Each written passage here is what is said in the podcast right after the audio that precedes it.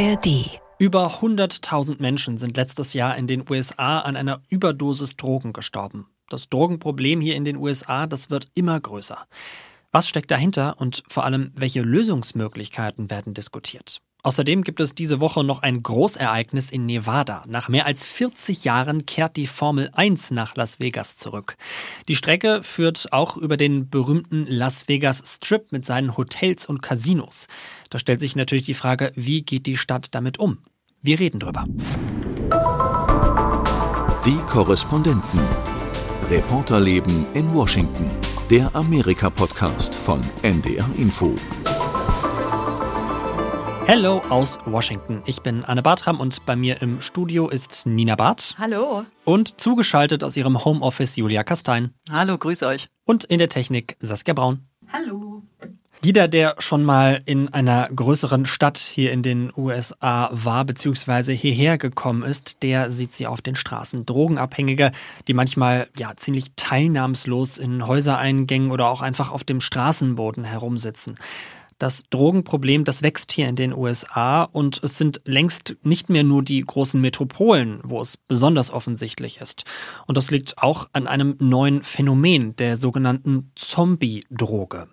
Julia, du warst zu diesem Thema vor kurzem unterwegs, unter anderem in einer Drogenhilfeeinrichtung. Erstmal kurz zu den Basics. Was ist eigentlich diese Zombie-Droge und warum ist die so gefährlich? Ja, also das äh, ist ein Medikament, Xylazin, eigentlich aus der Tiermedizin.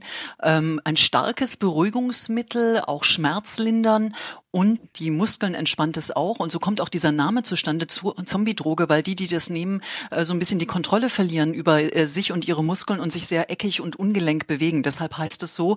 Aber es heißt auch Zombie-Droge und das macht diese, ähm, macht es wirklich nochmal zu einem weiteren neuen Problem in diesem schrecklichen Thema, das die USA ja seit über 20 Jahren mittlerweile umtreibt. Dieses Xylazin verursacht auch äh, Schäden an den Kapillargefäßen und so entstehen schnell wirklich richtig schlimme große Wunden die auch ähm, das Gewebe absterben lassen und äh, sehr schwer zu behandeln sind. Das macht es nochmal herausragend und mittlerweile ist Xylazin aber auch in vielen äh, Überdosisfällen nachgewiesen. Ob tatsächlich dann dieses Xylazin ähm, zum Tod der Drogenabhängigen oder der Drogennutzer führt oder ob es das Fentanyl ist, dieses künstliche Opioid, das vor allen Dingen ja das Problem war in den letzten Jahren, das ist noch nicht klar, aber Xylazin auf jeden Fall mittlerweile ein großes Problem und eben nicht nur in den großen Städten, sondern mittlerweile auch in den Vororten und kleineren Orten. Genau, du lebst ja jetzt auch schon länger in den USA. Wie hat sich das Problem denn entwickelt? Weil als ich mich hier so eingelesen habe für den Podcast, da bekommt man ja das Gefühl, es wird eigentlich von Jahr zu Jahr irgendwie immer dramatischer, oder? Ja, es wird immer schlimmer und anders schlimmer. Also es ging ja los schon vor über 20 Jahren, als äh, die tatsächlich die Pharmaindustrie das Problem losgetreten hat, indem der Konzern Purdue ein äh, Opioid erfunden hat, eine Schmerztablette Oxycontin und das gezielt vermarktet hat, auch an Ärzte und alle, die eben mit äh, Schmerzbehandlung zu tun hatten. Und äh, die haben einfach mal behauptet, das macht nicht abhängig und das ist eine super Sache, weil Schmerz auch schon eigentlich eine Krankheit ist und nicht ein Symptom für eine Krankheit. Also da wurde einfach die ganze Schmerzbehandlung kurz mal äh, umgedreht und das führte eben zu massenhaften Missbrauch und das zieht sich nun schon viele, viele Jahre hin. Inzwischen ist das Hauptproblem Fentanyl, eben dieses künstliche Opioid und jetzt wird es eben häufig kombiniert mit diesem Xylazin, diesem Medikament, kein Opioid, aber eben auch mit verheerenden Folgen. Das Ganze ist einfach eine fürchterliche Mischung. Jetzt warst du ja in einer Einrichtung unterwegs, in der diesen Menschen irgendwie geholfen werden soll. Was hast du da für Menschen getroffen? Was hast du da erlebt? Ja, also ich war bei der mobilen Drogenhilfe von Howard County. Das ist ähm, ein Vorort südlich von Baltimore eigentlich. Und das ist schon fortschrittlich, dass in Maryland es überhaupt Nadeltauschprogramme gibt und solche Angebote, wo dann eben Abhängige hinkommen können, um sich frisches Besteck zu besorgen, um äh, das, was sie da abgeben, testen zu lassen, um zu gucken, was sie denn da eigentlich überhaupt konsumiert haben. So weiß man auch, dass eben Xylazin in ganz vielen Drogen mit drin ist.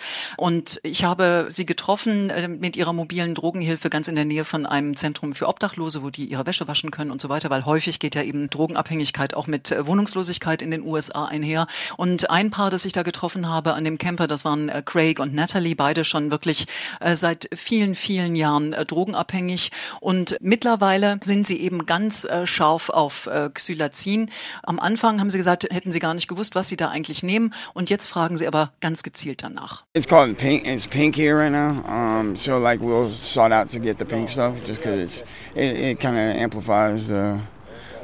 bit. Ja, also das war Craig und der 37 sagt, äh, es heißt jetzt hier das rosa Zeug und jetzt fragen sie also gezielt nach dem rosa Zeug, weil es erstmal das High noch ein bisschen verlängert für sie.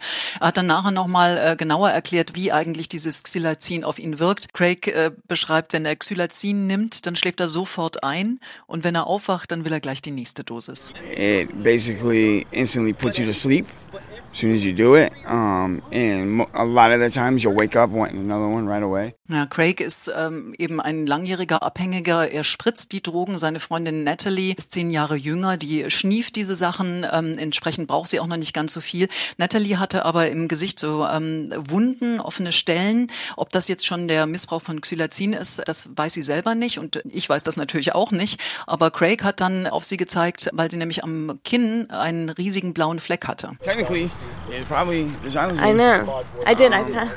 She was she was standing up and uh, went unconscious out of nowhere and fell and hit her face. Ja, also er beschreibt, dass eigentlich auch dieser blaue Fleck am Kinn von äh, Xylazin kommt, weil sie eben eine Dosis genommen hat und dann sofort bewusstlos wurde und umgefallen ist und sich eben so schlimm angeschlagen hat. Das ist noch die harmlosere Folge. Bei vielen anderen Menschen führt es eben zu diesen wahnsinnigen offenen Stellen. Die beiden hatten das jetzt noch nicht, aber das ist vielleicht auch, muss man leider sagen, nur eine Frage der Zeit. Das Drogenproblem, du hast es ja auch schon angesprochen, wird ja immer offensichtlicher, eben nicht nur in den großen Metropolen, auch in den ja, mittleren, kleineren Städten. Was ich mich immer in dem Zusammenhang frage, ist, wo hat das Ganze seinen Ursprung auch in der Gesellschaft? Mein Eindruck ist nämlich auch, als ich äh, jetzt hierher gekommen bin, dass gerade zum Beispiel Schmerzmittel, also so, so, ein, so ein Einstieg, auch eine, eine gewisse Abhängigkeit, zu der die ja führen können, dass die hier auch deutlich verbreiteter sind als zum Beispiel in Deutschland. Also dass man ja hier ähm, nicht erst unbedingt in die Apotheke muss, um Schmerzmittel zu holen, sondern die ja ganz normal beim Einkaufen im, im, Supermarkt zum Teil oder in der Drogerie mitbekommt. Wie geht euch das? Wie nehmt ihr so wahr, wie hier Schmerzmittel in den USA eingesetzt werden? Kommt euch das auch so ein bisschen sehr lax vor? Mir ging es ganz ähnlich wie dir, als ich hier hingekommen bin. Ähm, jetzt muss man aber sagen, es ist nicht so, dass man jedes Medikament hier in den USA einfach im Supermarkt kaufen kann. Wenn die besonders hoch dosiert sind, braucht man dafür schon ein Rezept. Ich glaube aber schon, dass ähm, da die Gesundheitsversorgung in den USA einfach schlechter ist. Nicht jeder eine Krankenversicherung hat dass äh, mehr Menschen tatsächlich erstmal versuchen, selbst sich zu behandeln, bevor sie zum Arzt gehen, weil das unter Umständen Kosten sind, diese Arztbesuche, die sie äh, vielleicht vor Probleme stellt. Aber ob das jetzt der Einstieg in ich nehme Drogen ist, das ähm, weiß ich nicht. Das glaube ich eigentlich nicht. Nee. Nee, und ich, das glaube ich auch nicht. Also du hast recht, Arne. Natürlich ist der Umgang mit Medikamenten hier ein ganz anderer. Der Markt ist ja völlig anders reguliert oder eben nicht reguliert. Wir sehen ja auch ständig Werbung für alle möglichen äh, Medikamente, für alle möglichen Geschichten von Diabetes über Schuppenflechte und so weiter im Fernsehen. Das ist ja in Deutschland auch unmöglich, dass da tatsächlich Medikamente so extrem beworben werden. Das ist einfach ein anderer Markt. Aber das, was wir jetzt hier erleben mit Fentanyl oder auch Xylazin und so weiter, das ist wirklich illegale Drogen, die auf der Straße verhökert werden und wo vor allen Dingen eben die Drogen Drogenkartelle ihre Finger im Spiel haben aus Mexiko. Es hat ganz viel auch damit zu tun, dass äh, Opioide wie Fentanyl sehr billig herzustellen sind. Auch Xylazin ist sehr billig zu haben. Ähm, das kostet laut Drug Enforcement Agency, das ist ja sozusagen hier die Drogenpolizei, gibt es ein Kilo Xylazin in China schon von 6 bis 20 Dollar. Ein Kilo. Und man braucht ein paar Milligramm, um dann tatsächlich high zu werden. Craig, mit dem ich gesprochen habe, gesagt, ja, also mit 5 Dollar ist man eigentlich dabei. It's the same price. I mean, you can get one cap down here for five bucks. Ja, also ein Cut für Five Bucks. Er braucht mehrere am Tag. Für Natalie reicht das, um über einen Tag über die Runden zu kommen. Und das ist ja praktisch nix. Ne? Also äh, da, dafür kriegt man hier noch nicht mal einen vernünftigen Burger, um es mal ganz platt zu sagen. Also ich glaube, es hat was damit zu tun, äh, wie der Markt hier überschwemmt wird einfach für Drogen und die Misere, die dahinter steht. Das sind diese großen gesellschaftlichen Fragen. Aber ich denke, es ist ein bisschen wie wie mit Waffengewalt, oder? Also wenn es nicht die Verfügbarkeit von Waffen gäbe, gäbe es natürlich auch nicht so viele Tote durch Waffen. Und ähnlich ist es, glaube ich, mit den Drogen. Da würden dir jetzt, glaube ich, einige hier in den USA sehr widersprechen, je nachdem, wo du, diese, wo du diese Aussage tätigst. Ähm, mhm. Aber man muss ja sagen, dass dieses Thema auch eigentlich ganz oben inzwischen angekommen ist in der Politik. Immer wieder wird darüber diskutiert, beispielsweise bei den Republikanern, die ja gerade in der Vorwahlphase sind. Da überbieten sich die Kandidaten ja fast schon in Aussagen, wer irgendwie noch strenger gegen die Drogenkartelle vorgeht. Es gibt teilweise Forderungen, dass äh, US-Militär oder die Nationalgarde rübergehen sollte nach Mexiko, dort irgendwie gegen die Drogenkartelle vorgehen sollte. Also lass uns mal darüber sprechen, was tut eigentlich die Politik gegen dieses Problem? Was sind da die Ansätze?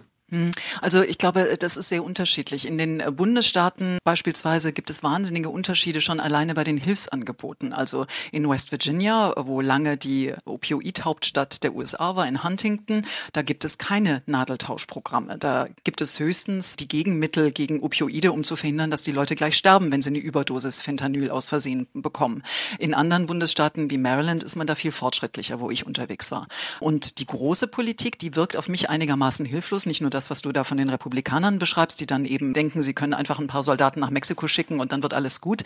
Auch die äh, beiden Regierungen tut sich sehr schwer. Es war jetzt gerade diese Woche Thema bei diesem Treffen mit ähm, Xi und tatsächlich hat man da auch äh, einen kleinen Fortschritt erzielt, zumindest was Fentanyl angeht, also dieses Opioid, das äh, in den letzten Jahren vor allem dominiert hat. Da will man jetzt dafür sorgen, dass die Rohstoffe, die eben aus China kommen und von dort an die mexikanischen Kartelle gehen und die Tablettenpressen, dass dieser schwunghafte Handel etwas eingedämmt wird. Da haben die Chinesen offenbar versprochen, dass man damit dran arbeiten will, auch mit den Strafverfolgungsbehörden in den USA zusammenarbeiten. Ob das dann tatsächlich auch passiert, das müssen wir mal abwarten. Aber ich habe schon den Eindruck, dass man der neuesten Entwicklung immer hinterherhinkt, weil jetzt ist ja eben nicht Fentanyl nur das Problem, sondern eben auch Xylazin. Das kommt auch aus China und da wurde gar nicht drüber gesprochen oder jedenfalls nicht, dass wir es wüssten. Was sind denn eigentlich überhaupt Optionen für Abhängige, die davon wegkommen wollen? Denn das sind ja oft eben auch sehr, sehr arme Menschen, deshalb ja auch die sehr, sehr billigen Drogen, die können ja jetzt nicht einfach irgendwie in die Betty Ford Kliniken gehen und sich dort behandeln lassen. Gibt es denn da irgendwelche Programme? Denn das Gesundheitssystem, wir haben es ja vorhin schon angesprochen, hier in den USA, es äh, ja, ist ja ein deutlich anderes als bei uns in Deutschland, wo das vielleicht noch eher möglich wäre. Also es gibt Programme, aber es gibt natürlich viel zu wenige. Momentan konzentriert sich tatsächlich in vielen Gegenden der Kampf gegen äh, die Überdosen darauf, dass man dafür sorgt, dass die Leute irgendwie ein Gegenmittel wenigstens gegen die Opioide haben. Gegen Xylazin gibt es kein Gegenmittel. Das ist einfach eine andere Art von Medikament oder von äh, Droge. Ähm, ich habe gesprochen mit der Drogenbeauftragten für Maryland, die eben etwas äh, fortschrittlicher unterwegs sind und die sagt, dieses Xylazin, das macht die Sache für sie auch deshalb schwieriger, weil diese offenen Wunden eben noch ein zusätzliches Problem darstellen. Dann können wir mal kurz hören, was Emily Keller da gesagt hat. If someone has a wound, a significant wound, and they're ready to go get treatment, the treatment centers aren't equipped to deal with those wounds. So it complicates an already very complicated process in trying to get someone the help that they need. Also sie sagt, wenn jemand da mit so einer großen Wunde kommt und eigentlich vielleicht einen Platz hat in der Entzugsklinik, diese Kliniken sind einfach nicht dafür ausgerichtet, Menschen mit solchen Wunden zu versorgen. Das war ja schon bei der Drogenhilfe, wo ich jetzt war, ein Problem, dass die einfach gar nicht wissen, was sie mit den Leuten machen sollen, die da ankommen mit solchen Wunden. Und äh, dann können die eben vielleicht den Entzug gar nicht antreten, den sie eigentlich gerne machen würden. Also das hat wirklich weitreichende Konsequenzen und äh, macht die Sache ganz gewiss nicht einfacher. Jetzt haben wir ja in den letzten Jahren eine Pandemie erlebt, also eine Extremsituation. Was haben da die Menschen, mit denen du gesprochen hast, dir erzählt, hat das das Problem auch nochmal verschlimmert? Ja, das ist auf jeden Fall so. Das war ähm, tatsächlich so, dass was die Überdosis Toten anging, es leichte Fortschritte gab eben bis 2019 und die waren dann alle dahin mit der Pandemie, weil eben alle ja isoliert waren, auch die Abhängigen. Und äh, wenn du alleine zu Hause eine Überdosis nimmst und keiner da ist, der dir helfen kann, dann stirbst du eben unter Umständen auch äh, sehr schnell daran. Das hat wirklich nochmal das Problem forciert. Deshalb eben auch jetzt im Kampf gegen die Opioide dieser Fokus darauf, dafür zu sorgen, dass Abhängige möglichst versorgt sind mit Gegenmitteln, damit sie wenigstens nicht gleich sterben. Aber das Problem ist damit nicht gelöst. Wir haben ja eben schon äh, kurz darüber gesprochen, dass es nicht genügend Angebote gibt und die Leute dauerhaft von Drogen äh, wegzukriegen. Das ist eine Krankheit, äh, Sucht und das muss lebenslang behandelt werden und dafür fehlen hier einfach die Ressourcen. Ja, danke dir für die Recherche, für den Aufwand. Wir machen jetzt mal einen großen thematischen Schnitt, aber so ist das halt nun mal auch in den USA. Man hat auf der einen Seite eben die äh, ganz armen Menschen, es gibt viele Probleme, Drogen. Auf der anderen Seite Glanz und Glamour, so wie diese Woche in Las Vegas. Dort gibt es ein Großevent, das erste Rennen der Formel 1 dort seit Anfang der 80er Jahre, glaube ich. Und wir hier im Studio, wir fanden das ja total spannend, einfach mal zu schauen, was macht das mit so einer Stadt, die ja ohnehin schon total viele Touristen anzieht, wenn da jetzt noch so ein Großevent dazu kommt, dass man jetzt auch nicht einfach in irgendeiner Mehrzweckhalle abhalten kann, die schon dasteht, sondern wo man ja auch ordentlich was investieren und bauen muss. Nina, du warst in Vegas. Wie muss ich mir das da jetzt gerade vorstellen? Laufe ich da jetzt quasi aus dem Casino raus direkt auf die Rennstrecke? Ja, das, äh, je nachdem, in welchem Casino du bist, äh, musst du aufpassen, dass du da nicht äh, auf die Rennstrecke läufst. Ähm, wobei Und es natürlich, genau. wobei ähm, da ist natürlich alles abgesperrt. Aber ja, ähm, es ist in der Tat so, dass ein Teil des Strips, ähm, also des Las Vegas Boulevard, wo eben die, diese großen bekannten Hotels stehen, dass tatsächlich der Strip ein Teil der Strecke ist. Und das ist natürlich schon ein bombastisches Unterfangen, das die Formel 1 und die Stadt Las Vegas da gemacht haben, weil der Strip bisher war ja keine äh, Formel 1 Rennstrecke. Also sprich, das war eine ganz normale Straße. Also normal ist in Las Vegas gar nichts, aber ähm, es war eben eine Straße. Äh, aber sie war nicht dafür ausgelegt, dass da jetzt so ähm, ja mit 340 Stundenkilometer drüber gerast wird. Sprich, es ging schon damit los, dass da ähm, dieser komplette Kurs 6,2 Kilometer sind das insgesamt und ein Teil ist eben der Strip dass das alles neu asphaltiert werden musste. Das hat natürlich zu Staus, zu Sperrungen geführt. Also äh, das ist schon ähm, wirklich massiv, was die da an Aufwand betrieben haben, um die Formel 1 in die Glamour-Stadt Las Vegas zu holen. Jetzt kennt man ja, also zumindest, äh, wenn man wie ich äh, Anfang der 80er noch nicht auf der Welt war und dementsprechend das letzte Rennen dort nicht erlebt hat, verbindet man jetzt die Stadt nicht unbedingt mit Formel 1, sondern eben eher mit Casino und Shows. Wie verträgt sich denn so ein zusätzliches Großevent mit dem, was sowieso immer in der Stadt los ist? ist das, kommt das eher on top und alle freuen sich oder äh, ja, gibt es da durchaus Konkurrenz? Konkurrenz ähm, gibt es, also was heißt Konkurrenz? Also das kommt jetzt drauf an, wen man fragt, weil gibt es Konkurrenz zur großartigen Formel 1? Der eine sagt so, der andere so, aber klar gibt es permanent dort großartige Künstler, die auftreten, Adele ähm, mit Konzerten und so weiter. Also da ist in Las Vegas you natürlich too in the in the sphere, ne? Genau, also, also ähm, ja. insofern da ist immer ähm, Weltklasse Shows gibt es dort immer, da ist immer was los. Die Formel 1 jetzt ist natürlich das wird schon was Großartiges werden, weil ähm, diese Kulisse, die es eben dort in Las Vegas gibt, die ist natürlich schon sehr einzigartig und äh, sehr fantastisch. Also wenn man sich jetzt vorstellt, der Strip, der sieht schon beeindruckend aus. Man muss das nicht unbedingt schön finden, aber es ist sehr einzigartig. Also der Strip mit äh, Hotelfassaden, die aussehen wie die New York Skyline und solche Geschichten. Der Eiffelturm, der da eben steht, nachgebaut. Ähm, also das ist sehr einzigartig. Und da jetzt die Formel 1 ähm, durchrasen zu sehen, das hat, glaube ich, tatsächlich Charme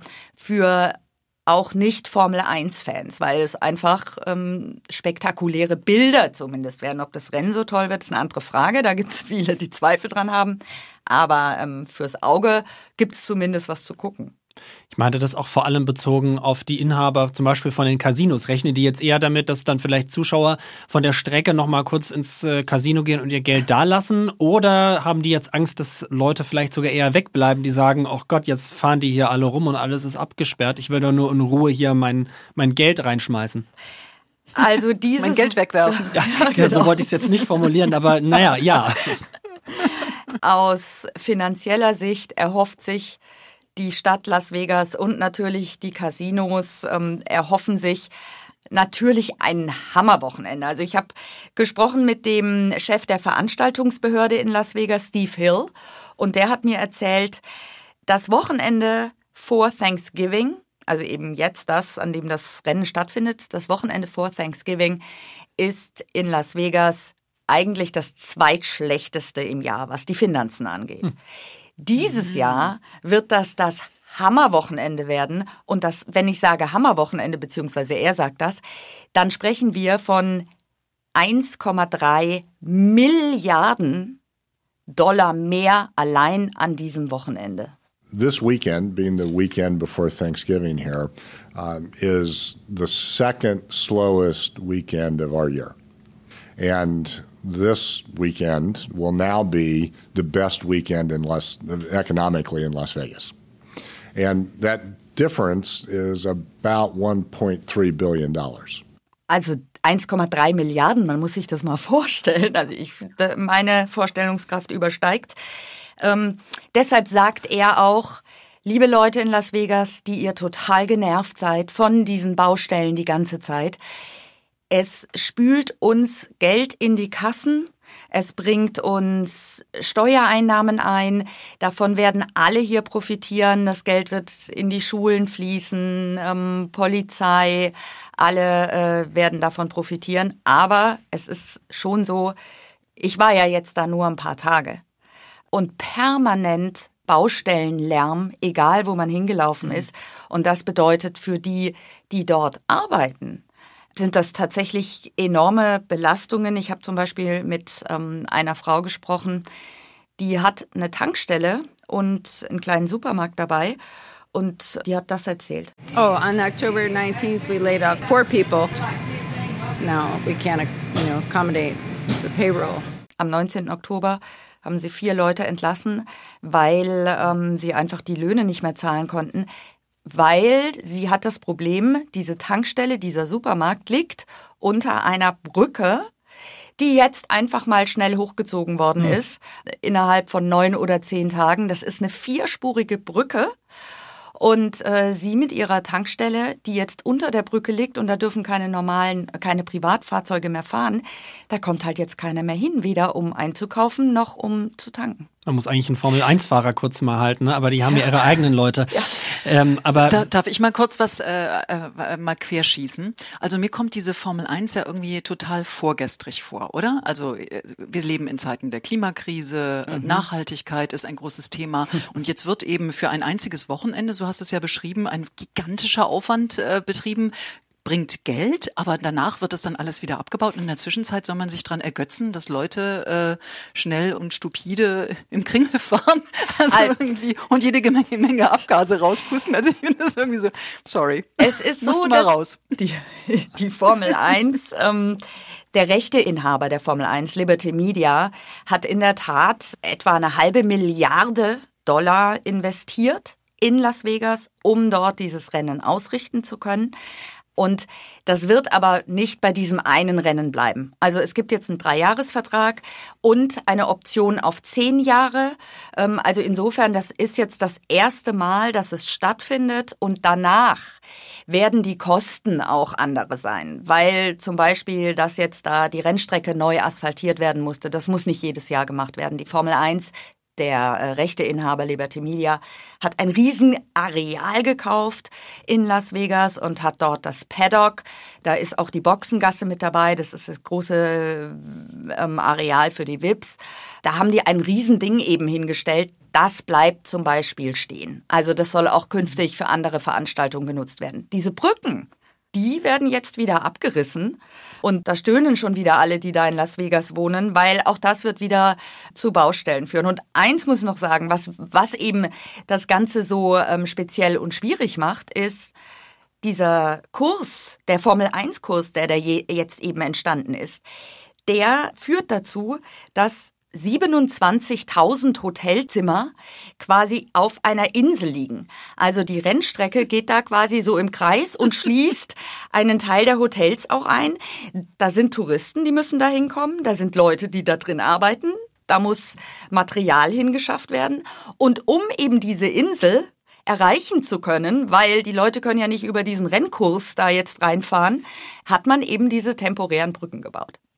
Was würdest du denn aber sagen, insgesamt könnte die Stadt davon wirklich profitieren? Oder ist es eher so, dass es halt für die Rechteinhaber ein gutes Geschäft für ein Wochenende ist und danach die Stadt vielleicht eher die Nachteile hat?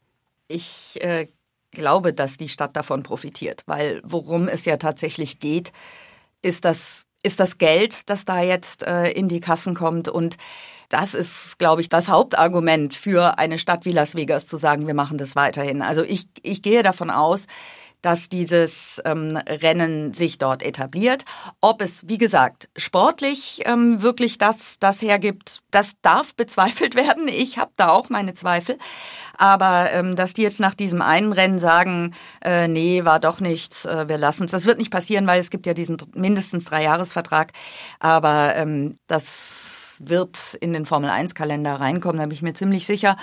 Und die Leute, die müssen dann eben irgendwie damit klarkommen. Und es sind ja nicht nur die, die da arbeiten, sondern es sind ja auch wahnsinnig viele Touristen ähm, in Las Vegas. Und die haben jetzt natürlich echt ein bisschen Pech, wenn die da jetzt gerade hinkommen, vielleicht den Urlaub schon lange geplant haben und da riesengroße Zuschauertribünen auf dem Strip stehen, die natürlich die Sicht auf die Bellagio Fontäne, also riesengroße Wasserspiele vor diesem Hotel ähm, versperren. Das ist natürlich schon blöd und ich war in einem Casino und habe Caroline und Fabienne aus Hessen getroffen. Ich muss sagen, weil wir natürlich jetzt genau zu der Zeit kommen, wo die Vorbereitungen sind, dass es schon schade ist, weil man gerade diese Sightseeing-Spots jetzt da nicht so ganz erleben kann. Also der Fountain finde ich jetzt schon, es äh, tut mir schon weh, weil allzu oft fliegt man jetzt nicht nach Las Vegas. Das ganze Stadtbild ist halt so ein bisschen eingeschränkt einfach. Wir sind hier gestern reingefahren mit dem Auto und dann war es so ein bisschen überall Gerüst und überall Bauarbeiter und abgesperrt und staut. Ja, also äh, das, es findet nicht jeder toll. Und Julia, eins wollte ich noch zu dir sagen, von wegen, also Umweltverschmutzung, dass das äh, unter dem ähm, Aspekt ist die Formel 1 natürlich ein Riesen kann man sehr, sehr kritisch sehen. Aber egal, ob die in Las Vegas fahren oder in Bahrain oder in Monza oder in Monaco. Und eine gute Nachricht haben wir zum Schluss noch, denn für die Tankstellenbesitzerin wird ja dann zumindest das größte Problem sich erledigen, wenn die großen Brücken wieder abgerissen werden. Vielleicht kann sie dann ja die Leute wieder einstellen. Vielen Dank, Julia, vielen Dank, Nina und auch an Saskia in der Technik. Die ganze Folge zum Nachhören gibt es unter ndr.de slash die Korrespondenten oder in der ARD Audiothek, genau wie die ganzen Podcasts der anderen ARD Auslandsstudios. Ich bin Arne Bartram und sage Bye bye aus Washington. Die Korrespondenten. Reporterleben in Washington. Der Amerika-Podcast von NDR Info. Was bedeutet der Krieg im Nahen Osten für die Region? Welche Themen bewegen junge Wählerinnen in den USA? Und wie hält sich Wladimir Putin in Russland eigentlich an der Macht? Die Antworten darauf und noch mehr spannende Recherchen hört ihr bei 11KM, der Tagesschau-Podcast. Ein Thema in aller Tiefe aus Deutschland und der ganzen Welt. Putin vergisst nichts. Also Leute, die loyal sind, belohnt er. Das fängt an bei Leuten, mit denen er in Petersburger Zeiten zu tun hatte. Die sind bis heute an Schaltstellen der Macht. Die sind auch mit ihm alt geworden. Und es gibt halt diejenigen, die er zu Feinden erklärt. Und wenn das einmal passiert ist, dann geht da nicht mehr viel.